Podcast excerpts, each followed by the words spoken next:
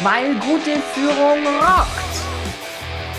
Herzlich willkommen zu meinem Podcast, in dem sich alles um Tipps und Impulse rund um Leadership und Management dreht. Ich bin Birgit Katzer und freue mich, dass du jetzt mit mir rockst. In den letzten Tagen bin ich mehrfach auf den verschiedensten Kanälen auf das Zitat eines der aktuell sicher bekanntesten Leadership-Inspiratoren gestoßen, Simon Sinek, der sagte, You don't hire for skills, you hire for attitude. You can always teach skills. Übersetzt heißt das, du stellst die Leute nicht an für ihre Fertigkeiten. Du stellst sie an für ihre Haltung, für ihre Einstellung. Fertigkeiten kannst du ihnen immer beibringen. Fast immer und bereits sehr früh in der Debatte kommt dann in der Kommentarreihe als Umkehrschluss die Frage, wenn Skills, also die Fertigkeiten erlernbar sind, aber, und so wird ja suggeriert, Attitude, die Einstellung nicht, Bedeutet das denn dann, dass Führungskompetenz angeboren ist, dass ich ohne das Leadership-Gen nie zu einer Führungspersönlichkeit werden kann? Im ersten Moment klingt das so und eigentlich total logisch. Und die Botschaft, die Herr Sinek in wenigen Worten auf den Punkt bringen wollte, ist ja auch nicht falsch.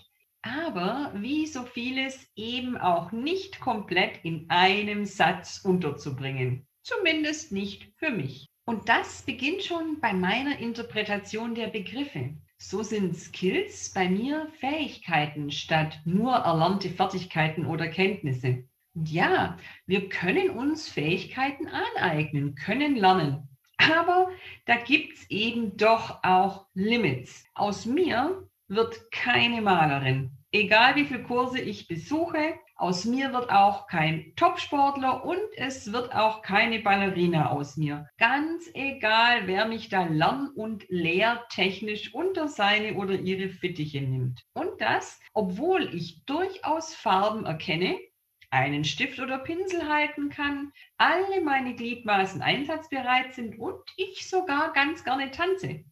Was ich damit sagen will, es gibt auch Grenzen für das, was ich an Fertigkeiten erlernen kann, besonders wenn es spezifischer Kenntnisse und Fähigkeiten bedarf, die unerlässlich sind für die Erfüllung der Aufgabe.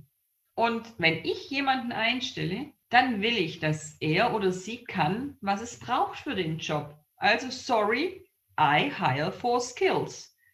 Es sei denn, ich biete ein Praktikum oder eine Ausbildung an. Mir hilft es als Unternehmer nicht, wenn jemand eine mega Attitude hat, aber nicht weiß, an welchem Ende er den Bleistift anpacken muss. Nur technisches Können und das Beherrschen der Werkzeuge ist basic und hoffentlich eh klar, wird aber erst richtig rund, wenn auch die passende Attitude dazukommt. Denn ein Einkäufer, der sich jedes Mal zwei Tage vorher krank fühlt, weil neue Preisverhandlungen anstehen, ein Buchhalter, der sich nach dem dritten Beleg langweilt und zu träumen anfängt.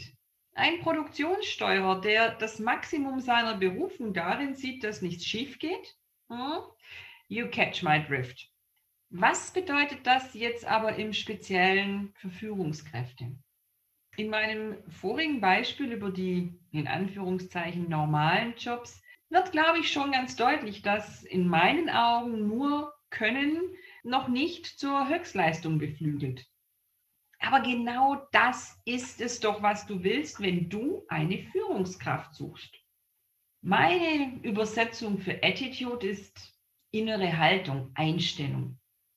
Und dazu gehört die Frage nach deinem eigenen Wertesystem genauso da, wie danach, wie viel Umf du für den Job mitbringst, wie viel Durchhalte- und Durchsetzungsvermögen, welche Verantwortungsbereitschaft und all diese Dinge mehr.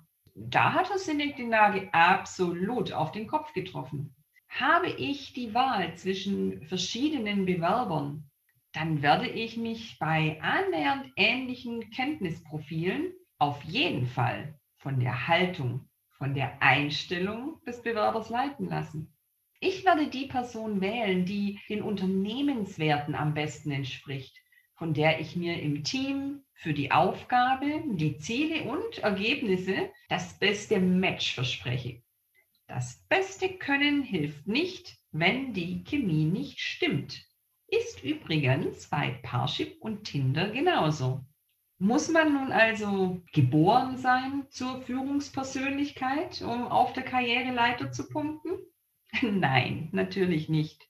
Denn schau doch mal hin, deine Haltung, deine innere Einstellung hat sich mit Sicherheit zwischen deinem fünften Lebensjahr, 15. Lebensjahr, 25. Lebensjahr, 35. Lebensjahr und den folgenden geändert? Andere Prioritäten, deine Erfahrungen, neue Wünsche, die lassen uns wachsen und uns verändern. Und deshalb bin ich klar der Meinung, man kann zum Leader, zur Leaderin werden. Also kann man es doch lernen? Jein. Wie in jedem Job kann man Tools und Techniken lernen, Methoden und Werkzeuge.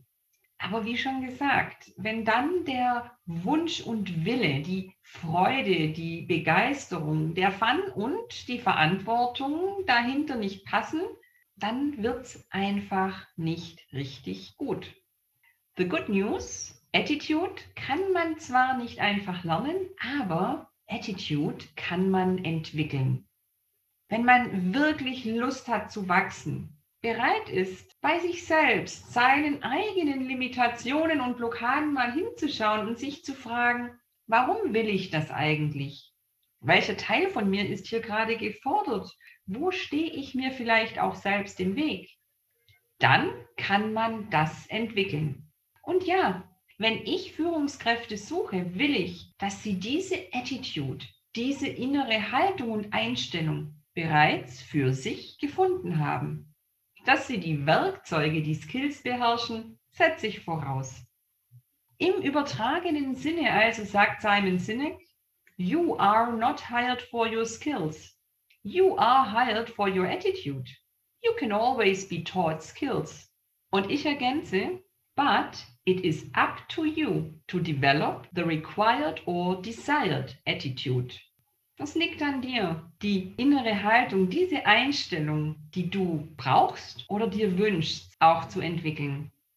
Genau deshalb und nur deshalb funktionieren auch Führungskräfte-Coachings, weil sie eben und ganz besonders im Katzerfall viel mehr sind als noch drei Zeitmanagement- und Kommunikationstrainings, nämlich echte, ehrliche Persönlichkeitsentwicklung.